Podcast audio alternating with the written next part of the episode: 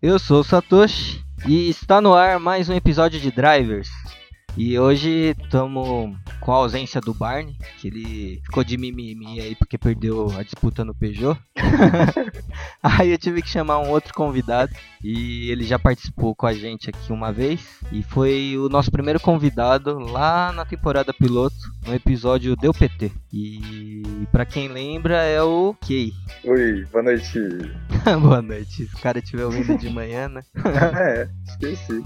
Bom, no episódio de hoje a ideia era. Era não, né? É falar de táxi. E como temos um, um amigo aqui que tem um táxi na garagem, mais pela zoeira, por ter um City branco, é, eu comecei a pesquisar um pouco e tentar entender um pouco mais esse universo do táxi. E, e aí eu comecei a achar algumas curiosidades que eu acho que nem todo mundo sabe e que acho que vale a pena compartilhar aí com vocês. Mas tem as vantagens de ter um carro branco achando que é táxi. Qual a vantagem? A vantagem é que pega o corredor de ônibus e ninguém acha ruim. Mentira.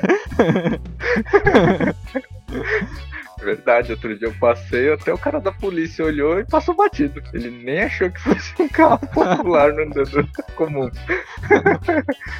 Não é possível. E aí outro dia também fui parar para buscar meus pais, né? Hum. E aí uma senhora achou, tá disponível? não, senhora, não sou um taxista. é quase igual, posso ser um Uber, mas ainda não sou um táxi. Nossa, que louco isso. Muito engraçado. É sério, mano. Muita gente acha só por ser branco, acho que tá na memória do paulista, né? Sim. De ser um táxi. Porque no Rio, táxis são amarelos, né? Sim. Cada cidade tem a, as suas leis, né? Suas regras e tal. Então, Rio é amarelo, por exemplo. Curitiba tem aquele laranja e preto. É. No Japão são táxis brancos também. E aí tem como se fosse aquela tela de, de acrílico igual do táxi americano, Nova York. Ah, sabe? separando, né? É, ele separa e tem a janelinha pra você falar com o taxista. Só, tipo, talvez acho que segurança, né? Pra você não enforcar o motorista. Ou pode ser por causa de doença, né? Que japonês é tudo encanado com essas coisas de usar máscara, não sei o que e tal, né? E no Japão, se eu não me engano, é lei. O motorista taxista usa luva. Luva e máscara também, não é? Máscara não, não máscara é. não. Eu lembro do, de todos os motoristas de táxi estar usando aquela luvinha branca de chofé. e usa chapéuzinho? Não, né? Usa, usa o cap. Todos, todos têm o cap. E aí é legal que no Japão a porta uh, dos passageiros do táxi é tudo automática, né? Então o cara abre, ah, a é. porta abre, você lá dá, você é. sai, e quando você fala, tá disponível, aí ele abre a portinha e fala, pode ir. Tá. Mas é muito louco você falar desse negócio do tá disponível, que aqui em São Paulo, né, pelo menos, a gente vai focar hoje a conversa toda em São Paulo. O táxi aqui em São Paulo, quando a luz tá apagada, é que tá ocupado, né? É. E, e a galera eu acho que não sabe muito, né? Porque vira e mexe tem gente dando sinal e tal, perguntando se tá ocupado. Ou acha que é táxi pool, né? Não sei. não, mas antigamente, quando eu era mais novo, eu também não sabia diferenciar se a luz acesa é porque tava de boa ou se a luz apagada é porque tava de boa. tipo, eu não sabia qual a diferença. Achava que, tipo, acendeu a luzinha, putz, é esse, é esse. Mas é mesmo. Não, não é. então, mas ninguém parava, né? Ah. Acho que é por causa que a gente era muito novo também. Os caras falam assim, você não tem dinheiro, não. Aí você esperava o motorista fazer aquela mãozinha de cheio, né? tá cheio, tá cheio. tipo motorista de ônibus, né? Tá cheio, pega o próximo. Bom, então para ir direcionando a conversa, a gente pode falar, começar, né, explicando que nem todos os carros podem ser táxi. Você sabia disso? Ah, não, não sabia. É... Mas por quê? Existem regras. Existem dois padrões de táxi, né? O táxi comum e o táxi premium, né? Que é o, o, o preto, né? Ah, e... existe hoje o táxi preto? Existe. Aí existem duas categorias de táxi e aí cada lei varia de cidade para cidade. Então aquelas questões que a gente citou no começo das cores também é uma das influências é, hum. que faz hum. parte da legislação. E aí cada carro tem que respeitar, é, se for táxi comum, um dimensionamento mínimo e alguns equipamentos de série do carro que tem que ter, assim como no Vou chamar de Black usando, fazendo propaganda do Uber para ficar mais fácil. Uhum, pra que... distinguir. Será que é daí que vem a categoria de Uber Black da Uber? Pode ser. Por ser premium? Se bem que a gente sempre viu, né, na, nas ruas o táxi preto ali com os carrões, né? E... Cara, na verdade eu nunca reparei. Eu via um ou outro, eu falava, caralho, esse cara é o diferentão. ah, é que a gente vê mais nos bairros mais nobres, né? Tipo, é, mais Zona Oeste, né? Vamos colocar a Zona Oeste como, como uma grande área, que aí fica mais fácil de, de explicar, né? Que Mas eu... será que ainda hoje em dia é muito visto por causa da popularização do Uber? Porque assim, é difícil hoje ver tanto táxi preto. É que sempre foi bem. A quantidade sempre foi bem menor que o táxi comum, né? Mas eu acho que ainda tem bastante. Mas Acho. o que será que categoriza esses prêmios? Porque assim, da Uber tem lá a categorização que todo mundo conhece, né? Ah, para você ser black, você tem que ser um sedã luxuoso, tal, tipo Corolla. Então, no o... táxi também, é a mesma coisa. Então, vou colocar as regrinhas básicas aqui, considerando São Paulo, né? O táxi uhum. comum, que é o táxi branco, ele exige que o carro seja é, tenha um entre branco que tenha entre eixos de pelo menos 2,45 para ter espaço mínimo ali para o passageiro sentado no banco de trás e a largura mínima de 1,65 e aí algumas é, alguns itens obrigatórios que esse táxi comum tem que ter é ar condicionado direção hidráulica né? Isso já começa a cortar, pelo menos até um tempo atrás, né, que agora quase todos os carros já têm área e direção, até um tempo atrás não era obrigatório. Obrigatório, né? A população não exigia, o consumidor não exigia para ter. Hoje, como exige, já tá meio que virando item de série, né? Mas isso já começava a nichar os carros que táxi branco poderia ser. Então, se pensar num entre eixos de 2,45, a gente jamais iria ver um Gol como táxi. Então, acho que hum. foi nesse período que a gente começou a deixar de ver um monte de táxi que a gente tinha visto antes que não deixou de ver, né? Se a gente parar pra é. pensar, falou, nossa, agora os taxistas estão tá usando só sedã, não sei o que, taranã. Provavelmente está linkado com esse padrão aqui, né? Com essas regras que foram impostas. Então. Entendi. Cara, falando nisso, eu fui pra. Eu fiz uma viagem, tava em São Carlos faz acho que um mês atrás. Hum. Eu peguei um Uber de um Ford K de duas portas. é que Uber aceita tudo, né? Aí, tipo, mano, sério que você tá fazendo Uber com um K de duas portas? Ele falou, é totalmente diferente, mas é aceito. ah, outra questão do táxi aqui é que precisa ter quatro portas, né? então, imagina, a gente tava em três ainda. Eu falei, mano, ainda bem, se tivesse quatro, ia ser horrível. Imagina quatro passageiros num Ford Ka.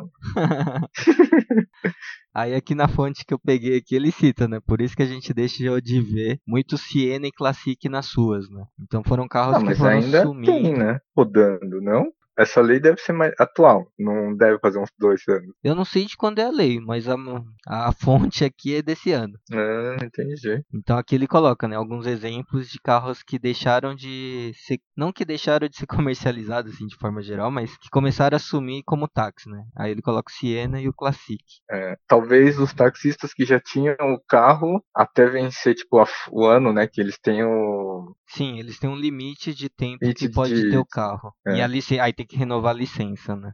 Aí quando fosse renovar, eles já estavam tirando essa galera que tinha esses carros, então. Aqui em São Paulo tem um limite máximo de 10 anos, só que os taxistas paulistas costumam trocar o carro de 2 a 3 anos. É, por causa do excesso de quilometragem, né? O carro também não vai aguentar, né, meu? a manutenção vai começar a ficar muito pesada pro ganho que ele vai ter, né? Então ele vai começar a pagar para trabalhar. Então não vale a pena também você ficar 10 anos com o mesmo carro, com, sei lá, mais de 300 mil quilômetros rodado com o carro. não, mas por incrível que pareça, eu já conversei com alguns alguns taxistas, não sei se mentiram ou não, pelo menos aqui em São Paulo, eles não chegam a rodar 30 mil por ano. Sério? Porque parece oh, que a maioria dos percursos são é... curtos. São curtos. Hum... Bom, enfim, né? Também não sei a quantas horas por semana ele trabalha. Não sei se é porque, sei lá, de repente ele trabalha num ponto fixo. Não sei. Mas, os Mas que eu... isso talvez os atuais, né? Os antigos, quando não tinha a época do Uber, talvez rodassem mais. É, pode ser que sim. Até porque ele... Né? Que... É, porque hoje também o cara meio que pode escolher se aceita o, o passageiro ou não, né? Antigamente. Ah, é. Chegou é. no ponto, vai fazer o quê? Vai falar que não anda, né? Não dá. Ah, você vai pra Zona Leste? Ah, não tô afim não. Tchau. você joga o endereço de destino lá, o cara olha e fala, ah, pra cá eu não quero ir não, tô de boa. ah, outro detalhe que eu lembrei da história do táxi é que até os, não sei se você lembra, mas até o início ali dos anos 90, meio dos anos 90, não era muito comum carro quatro portas, né? Pelo menos é, a população não difícil. aceitava muito. E uma das teorias disso acontecer é porque todos os carros quatro portas eram atrelados a táxi. Ah, é? É. então, não sei se é verdade ou se é lenda, é mito, mas que uma coisa que os taxistas sempre exigiam, né? Não que era obrigado nessa época ter um carro quatro portas como táxi, mas eles exigiam, exigiam não, né? Buscavam ter carro quatro portas pela praticidade de atender o um cliente. De, é, de pegar os passageiros, né? isso. né? Então, por isso que meio que existe esse, esse mito. Eu nem lembro onde eu vi essa história direito, mas achei bem curioso. E que talvez faz sentido, né? Porque a gente sempre foi tão, tão contra carro de taxista, né? É, que... É, verdade. Até hoje, na verdade, né? Ninguém quer, né? e que, de repente, isso possa fazer algum sentido. Então, sei lá, na Europa já era muito comum carro quatro portas na década de... Ali do final de... meio de 70 para frente, década de 80 bombando os carros quatro portas na Europa e no Brasil não chegava nada, né? Ninguém queria carro quatro portas aqui no Brasil. E é, aí... Era carro feio também, né? Era considerado um carro feio, quatro portas. Não, era considerado feio porque as pessoas falavam, ah, é feio, então não quero, meio que desvalorizando aquilo, né? Mas não era feio, né? Você ah, pega... Pra época até poderia ser, né? Hoje, sei, falando mano. atualmente, você prefere um coupé ou um sedã quatro portas? Mas aí é carroceria diferente, né, mano? Pega o mesmo carro. Pega um Santana, o Santana quadradinho lá. É. Igual do Barney, nosso amigo. É, pega duas portas e quatro portas daquele modelo. Não é feio. Qual que o Barney tem? Você pega ali, não é duas feio. Portas. Não é, mas o duas portas é mais bonito. então, mas tinha o preconceito, né? Mas eu não acho que era feio. Tipo, Escort o Guarujá, né? Que era quatro portas e tal. Eu não acho que era feio, assim. Nossa, agora você me lembrou. E aquele Escort Hobby quatro portas? Vai dizer que aquilo era bonito. Escort Hobby quatro portas? É. Não é possível, tinha isso? Tinha. nem Gente, lembro disso. Tão, tão feio que era, você nem lembra. Porque era muito feio. Já era feio duas portas. Quando colocou quatro, então piorou, né? Que não tinha nem espaço direito pra ter porta. Mas isso aí é tudo, tudo mito, mano. Você diminui o tamanho da porta, mas o espaço interno é o mesmo. Exato. Aí fizeram umas duas portas atrás, tipo, já tava quase no porta-mal. Você fala como se duas portas fossem mais espaçoso, mano. ah, mas pra abrir a porta é muito melhor. Pro Escort Hobby, lógico. É, acho que você tem razão. Eu e o hum. Barney entrando no Escort 4 portas com a porta menor. Não, eu acho que se comparar, de fato, duas portas esteticamente, pode ser um pouquinho acima ali, de beleza, de design, de harmonia ali, né, de proporção, né, que a gente pode falar, comparado a quatro portas. Mas não que o quatro portas fosse tão horrível para ser desprezado como foi. Ah, isso é, pode ser. Isso eu concordo. então agora eu me expressei direito. Bom, então vamos voltar aqui nos táxis, porque senão não, não vai terminar isso. aí indo pro táxi preto, aí a regra muda um pouco. E aí o entre-eixos vai para 2,60, que aí já vai para carros grandes aí, né? Sedãs hoje na categoria de sedã premium para cima. É... Sedã premium não, né? Sedã compacto premium. Né? Senão o pessoal vai achar que eu tô falando de Mercedes, BMW, né? Mas é a categoria ali do Yaris, City, né, e companhia. O City entra? O City eu acho que tem 2,60, não tem? De entre eixos? Olha, meu, o meu táxi é premium. Poderia entrar, mas não, talvez não entre por um outro motivo. Ele tem que ter pelo menos 1,75 de largura. Não sei se tem. eu acho que deve ter, né? O City deve ter 1,75. E eu o porta-malas com volume é, mínimo de 420 litros. Tem, é 450 se eu não me engano. Aí, ó, então o City poderia entrar nessa categoria. E um motor equipado com pelo menos 115 cavalos. Uhul! Virei premium. Aí os itens obrigatórios, é, além dos anteriores, lógico, né? Tem que ter airbag, freio ABS e. Check, check. Aí só, e o resto é, é só coloca obrigatoriedade da cor preta. Né? Ah não, aí não, mano. Eu sou. Aí eu volto pro táxi comum. então por isso que nessa categoria aqui, e talvez a grande massa aí dos carros sejam é, o Corolla, né? Dessa categoria do táxi preto. Ah, não, tem o Fluence, cara. Você viu um É, monte tem o também. Fluence também. E tem o Fusion Custa também, né? barato. Fusion tem. Enfim, aí seria basicamente essa diferença dos dois, né? Então, pelo tamanho, então entre eixos aí da diferença de 15 centímetros, que é um espaço bem considerável aí pro banco de trás, e a largura Então, de Versa- 1,75. O Versa talvez entraria no- nessa categoria? Então, eu não sei se entra, se pegar o... Não, é que não o Versa entra. é mais estreito que o City. Não, não entra, porque o, o Virtus tá com 1,75 cravado. O Verso eu acho que é mais estreito. E... O City eu não sei se chega a ter 1,75.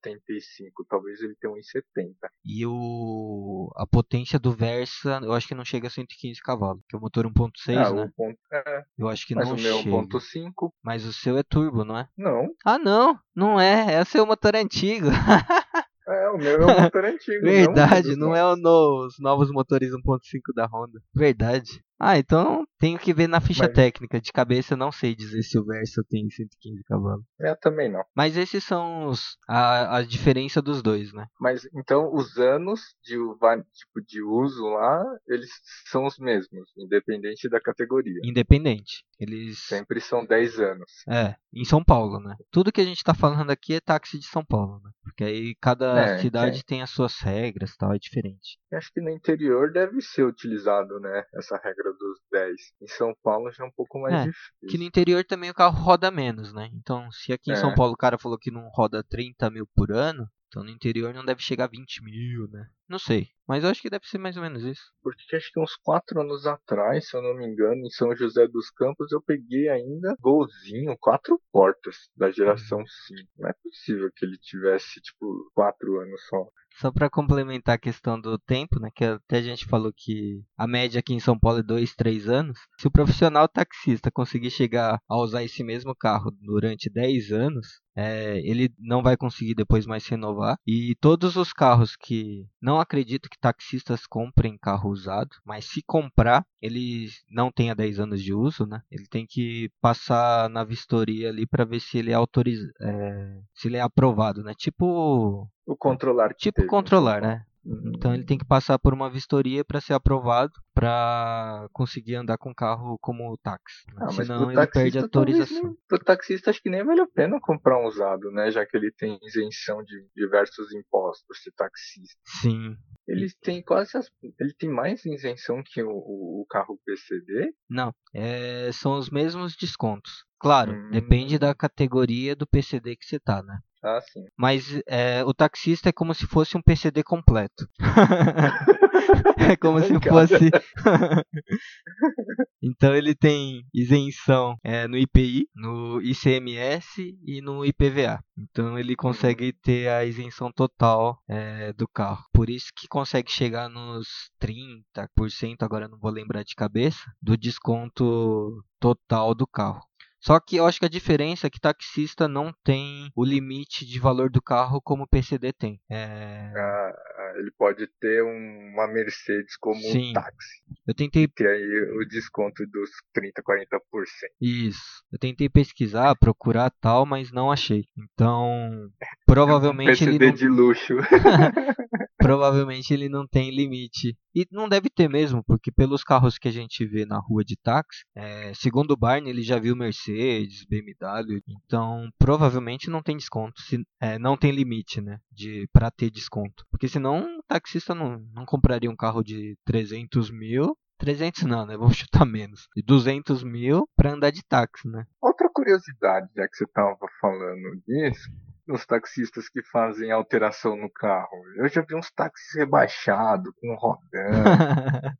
aí entra, aí entra na mesma, né, na mesma lei do usuário de carro comum, né? Carro de passeio. É, Mas aí ele tem que passar por toda a vistoria trocar a documentação, fazer igual o pessoal Isso. que rebaixa. Igualzinho. Os- Tem que pôr na documentação que o carro é re- rebaixado, legalizado, é, se fez alguma alteração de cor do carro, por exemplo. Então tudo É, isso. aqui no Brasil não é tão comum, né, fazer essa alteração de cor. É, não é, mas tá tendo uma onda depois do, do uso do- Envelopamento? do, envelopamento que o pessoal tá adaptando isso no, no documento. Né? Adaptando não, né? Tá regularizando no documento. Então, se ele vai envelopar mais de 50% do carro de outra cor, né? Então ele já entra com um pedido ou no des- despachante ou direto no Detran solicitando essa alteração no documento. Então é uma coisa bem simples. Você só, você nem precisa ser ter vistoria e tal. É só comprovar que você está envelopando o carro. É, Tira uma foto no celular. tira, manda uma foto do carro como era, a nota fiscal da, do produto, do- da prestação de serviço e como ficou. Aí lá eles já aprovam, já faz alteração no documento e te manda o documento novo já com autorização. É uma coisa bem simples. Nossa, assim. não precisa nem passar por aquela vistoria cautelar que a gente faz hoje pra fazer as trocas de dono. Não, pelo que eu fiquei sabendo, né? Só essa parte de mudança de cor, o próprio despachante corre atrás, se você fizer com o despachante. Se não, vai com o Detran, corre atrás, pega. a- É, é tipo uma ficha de inscrição ali pedindo autorização, né? Fazendo uma carta. E aí todo o trâmite é feito com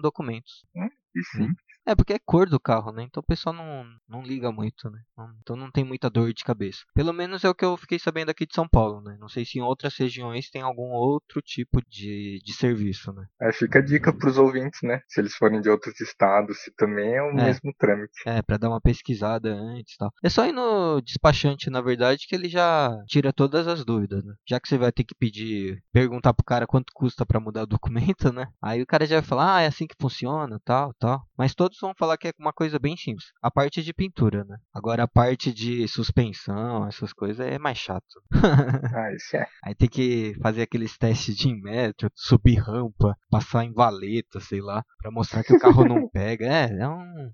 Vem um cara com uma régua ali medir a distância do chão, é, do carro em relação ao solo. Aí tem umas regrinhas ali de checklist ali que ele tem que cumprir pra passar. Mas na cor é bem simples. É. Mas em envelopamento também, né? Só se mudar de cor. Então se você tem um carro preto, sei lá, preto metálico, você quer tacar um preto fosco, nem precisa mexer no documento. Por mais que no documento esteja ali preto metálico, você não vai levar multa porque o carro tá preto fosco, sabe? Ah, Então isso daí fica tranquilo. Sei lá, se o carro é verde, você põe um verde abacate, aí não tem problema nenhum, é bem sus.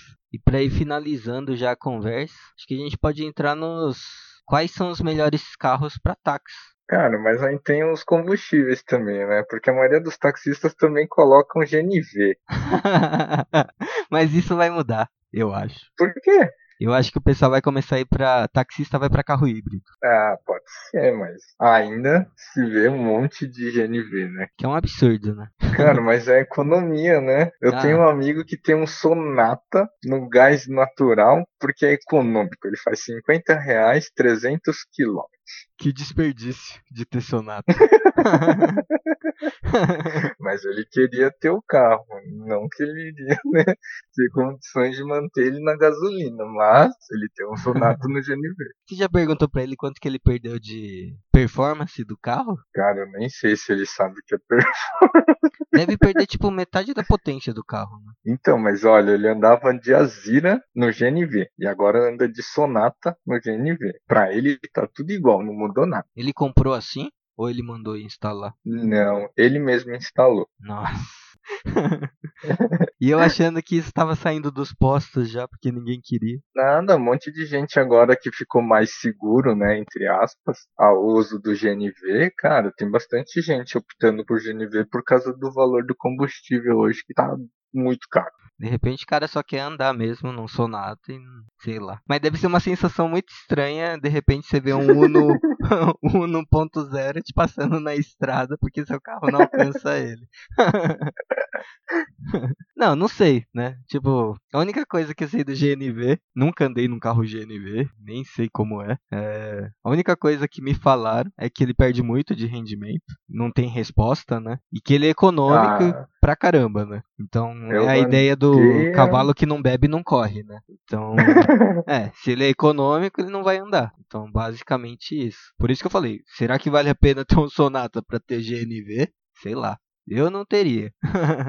ah, eu também não. Só pelo fato de economia, que a economia compra up.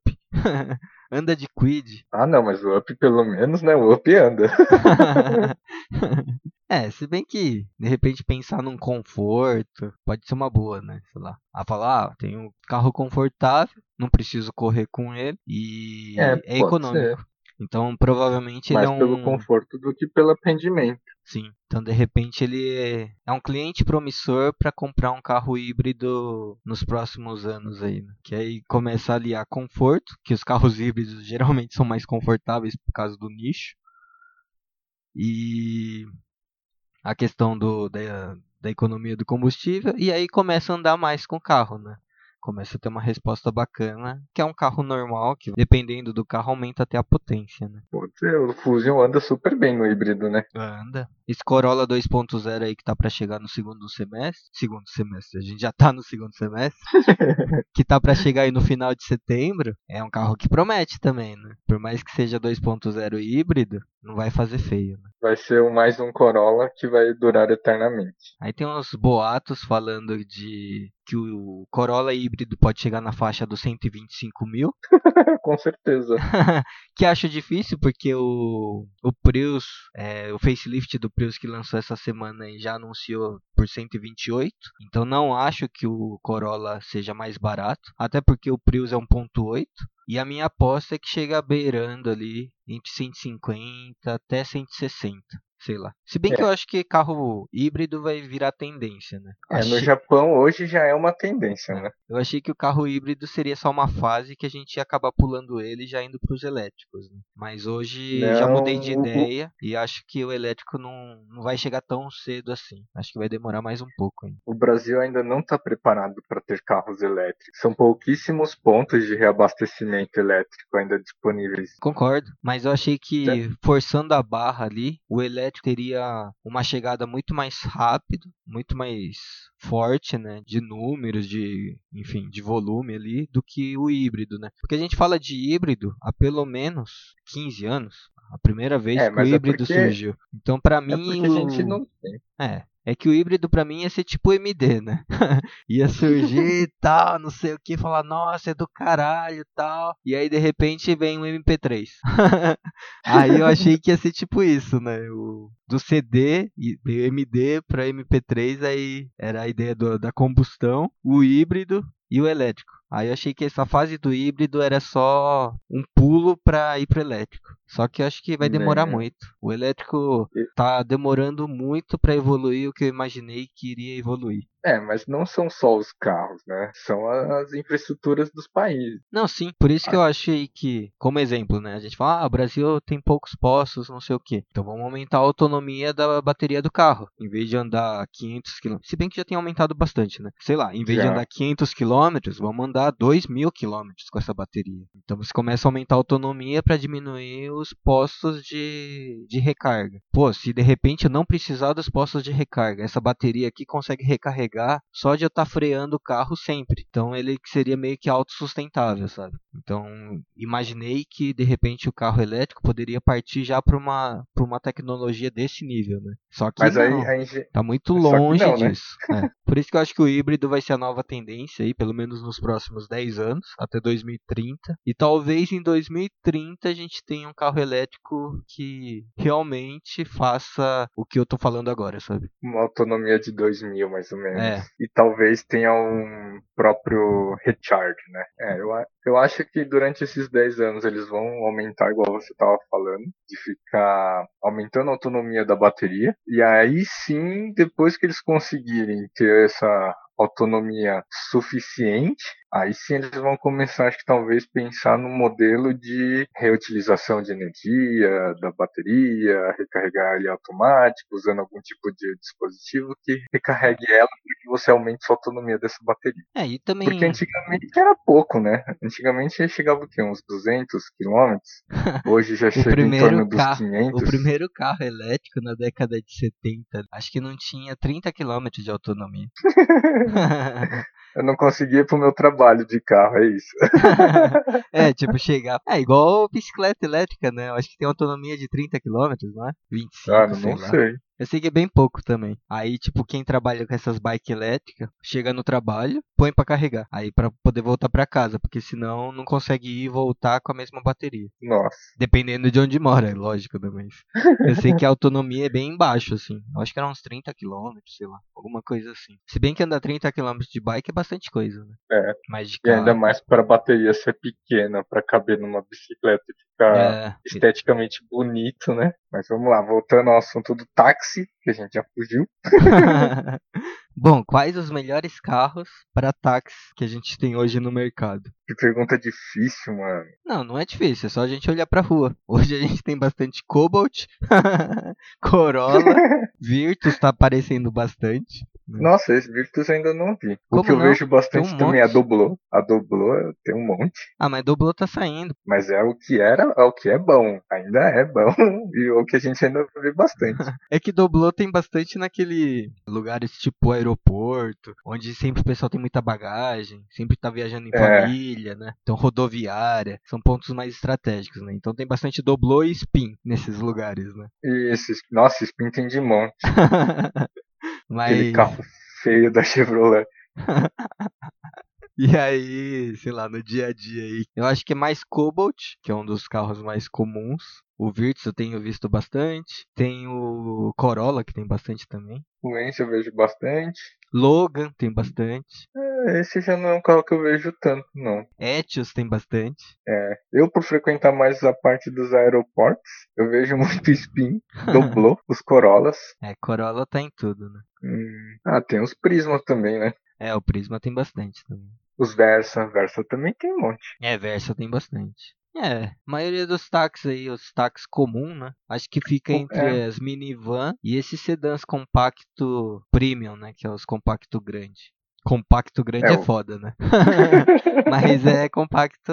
É, porque se você pegar a medida do, desses compactos aí que a gente tem hoje, é muito próximo do sedã médio, né? É. A diferença não dá nem 10 centímetros dependendo do carro. Então, tá muito próximo os tamanhos aí. O novo Onix, novo Prisma aí, Onix Sedan que vai ser chamado, ele já tá num tamanho maior que o Prisma atual. Ele já entrou na categoria do Cobalt? É, ele vai entrar na categoria do Cobalt. Aí eu não sei o que a Chevrolet vai fazer. Não sei se ele vai transformar o Cobalt só em carro de, de frota porque não faz sentido ter carros de tamanhos muito próximos, de acabamentos muito próximos, sendo que o Onix vai vir com, com uma motorização mais atual, então não vai vir com aquele motor 1.8 do Cobalt antigo, né, que está engasgando tá já.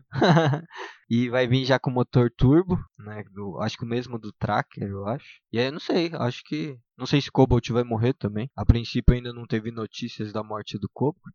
Como não? Já deveria estar tá sobrevivendo por, por aparelhos. aparelhos. Carro feio. Ah, mas os taxistas sempre gostaram muito, né? Pelo espaço que. É. Tipo, ele é. É, quem começou com essa onda de sedãs compactos começarem a ter porta-malas grandes foi o Logan, né? Você lembra é. quando o Logan chegou? Nossa, o, me... o maior porta-malas da categoria. E aí o Logan começou a vender só por causa do porta-malas. Né? Ninguém queria saber do carro, só queria do porta-malas. Aí todas as outras montadoras foram indo embalo. Ah, vamos crescer os sedanzinhos compactos aqui para concorrer com o Logan. Aí os carros ficou tudo grande, mano. aí, aí virou essa categoria, compacto grande. É. Aí o médio tinha que ser medião, né? Porque.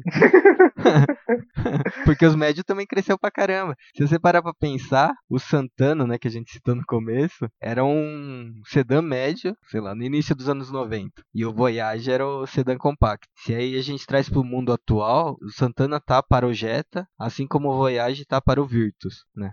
Porque desconsidera o Voyage Voyage que o Voyage vai sair de linha, né? Uhum. Então hoje, hoje não, né? Vamos falar amanhã, ano que vem, o Virtus estaria para o Voyage e o Santana para o Jetta. Mas se você pôr o Virtus do, do lado do Santana, o Virtus parece um Voyage, mano. é, acho que a gente já tá chegando nos limites do tamanho do, dos carros dentro das suas categorias, né? Talvez é, volte a diminuir. Volte, volte a diminuir, talvez. É, talvez volte a diminuir. Fala, pô, a gente não precisa de um carro desse tamanho, né? Tanto que vários carros conceito de carro elétrico, ele é menor, né? E muitos estão focando em carros de praticidade, né? E não mais carros de desempenho. É, não desempenho, porque eu acho que os carros de desempenho vai continuar existindo, porque é um nicho, é um, é um hobby e tal. Mas aquele do. Essa ideia do carro tipo táxi, né? De levar você de um ponto para levar de ponto A a ponto B. Eu acho que essa função de você estar tá dentro do carro esperando sem ter muito o que fazer, isso tá mudando. Né? Então nos carros conceitos você vê que eles buscam mais um. a pessoa se sentir mais confortável, né? Então conseguir descansar dentro do carro. Ou mesmo fazer reuniões. Tanto que os bancos giram 360, né? Vão ser. Pelo menos a maioria tem desenhado ele em formatos de poltronas, que tem giros 360, para conversas, reuniões, né? Para o banco poder deitar, né? Poltrona deitar tal. Então eles estão focando mais nessa questão de como eu posso ganhar tempo dentro de um carro. E pensando já em carro autônomo, essas tecnologias que tendem a vir aí nos próximos 20, 30 anos aí. E aí matando a profissão do taxista. Que vai acontecer, né? Não só de taxista, né? Muitas profissões vão morrer. Arquiteto também, acho que vai mudar o jeito que trabalha, né? Não faz sentido a gente continuar. Eu sou arquiteto, né? Não faz sentido a gente continuar desenhando como desenhar hoje daqui 30 anos, sendo que um robô pode desenhar de repente o que eu estou imaginando, né? Não vou ficar fazendo é. esforço de desenhar o que eu estou imaginando se um robô pode fazer, né? E aí hoje também, né? Falam que corretor também não vai ser mais necessário. Você vai poder visualizar suas, suas opções por realidade virtual. Eu acredito muito nessas coisas. Pode dispensar todo mundo. Pra mim, ônibus, né?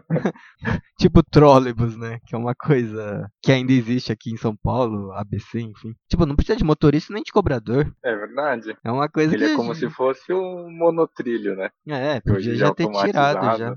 Tipo, podia ter tirado faz tempo. Tá certo que depois vai vir o sindicato, vai vir algum motorista aí que tá ouvindo a gente, vai vir me xingar aí. Mas, tipo, já vai se preparando, porque os próximos anos a sua profissão tende a morrer. A não ser que você esteja perto de se aposentar, né? Aí você uhum. vai trabalhar o máximo que der, pede aposentadoria e fica tranquilo. Mas para quem é jovem tá entrando nesse mundo de motorista, repensa duas vezes, né? Não só motorista de ônibus, mas de caminhão, táxi, então, começa a repensar Motoristas essa questão. de forma geral. Eu acho que taxista tem que começar a pensar em abrir um negócio de ter vários carros que os carros são seu, meio que, entre aspas, empregados, né? Então ele solta o carro nas ruas, fica de boa em casa coçando, enquanto os carros trabalham ali fazendo a entrega de pessoas, né? E aí os carros voltam para ele para trazer o dinheiro, sabe? Como se fosse o dono das Ascar. É, tipo isso. Tipo o que o dono da Uber faz, né? Só que como ainda não dá para ser autônomo, ele coloca algumas pessoinhas dentro dos carros lá, né? então... E utiliza o carro dessas pessoas. É, então a ideia é que os motoristas aí comecem a repensar também os seus trabalhos. Eu acho que não só os motoristas, né? Em todas as áreas que nem eu falei. Assim como a minha profissão também, acho que vai mudar muito. Não acho que arquiteto vai extinguir, mas acho que vai mudar muito o jeito de trabalhar. O jeito de fazer. Principalmente as partes operacionais, braçal, todas as profissões que tem esse lado braçal, repensa a sua vida aí, porque Com certeza. Não nos próximos 5, mas nos próximos 10, acho que isso vai mudar bastante. Bom, se tiver algum taxista nos ouvindo aí, quiser mandar algum algum comentário, algum feedback aí, alguma coisa, alguma das muitas bobagens que eu devo ter falado aqui e quiser reiterar ou ratificar algumas coisas aí, nosso Instagram é podcast.drivers, o nosso e-mail é podcast.drivers@gmail.com. É, lembrando mais uma vez que tudo que a gente falou aqui foi pensando em São Paulo. Então se você for taxista de outra região e ter algumas outras coisas diferentes, manda pra gente que a gente joga nas, nas nossas redes sociais aí também para complementar o conteúdo, mas que só se você for de São Paulo para criticar diretamente o que a gente falou aqui, porque foi o que foi o que a gente focou. Bobagens. É, não adianta vir um cara, sei lá, de Natal falar, ah, você falou bobagem, não sei o que. Eu falei, pô, mas eu falei de São Paulo, sabe? Então, mais por causa disso, né? Mas eu sei que o Brasil é grande, tem várias leis muito específicas em cada cidade e tal. Então pode variar de ponto a ponto, enfim. É... Ah, o pessoal do Uber também, que de repente pode ter ficado bravo com a minha opinião sobre os motoristas aí. Se bem que eu entendo que quem tá no Uber tá provisório, né? Ninguém vai fazer carreira de Uber, né? Então, como a situação do país tá difícil, assim que as coisas melhorarem, eu acho que os Ubers também vão diminuir a quantidade nas ruas. E e os poucos que sobreviverem. Ser apenas um complemento. É, e os que sobreviverem também vai pensar muito em ser um empresário ali, comprar uns carros autônomos do que de fato ser um Uber. É... Ah, agora vamos ao comunicados de sempre, né? Então segue a gente no Instagram, porque lá a gente coloca complementos do conteúdo aqui que a gente falou no episódio. A gente vai ratificar, retificar, né? que nem eu falei para os taxistas aí mandarem para mim aí para mandarem pra gente aí para ajudar. É... Lá a gente coloca algumas curiosidades também do mundo automotivo, alguns complementos aí de assuntos é, variados dentro do mundo automotivo. É... Se inscreve também no nosso canal ali no agregador de podcast. Ali o próprio agregador vai te notificar quando tiver episódio novo. Acho que agora a gente vai voltar ao ritmo normal aqui de todas as sexta-feiras subir um episódio novo. É, pedir desculpas também pelo período aí que a gente ficou, acho que três semanas aí sem episódios. Mas a ideia, enfim, até o final do ano a gente completar os 50 episódios como prometido. Ah, e compartilha a gente nas redes sociais aí, marcando a gente pelo Instagram. A gente tá mais no Instagram só, porque dá muito trabalho cuidar de todas as redes sociais.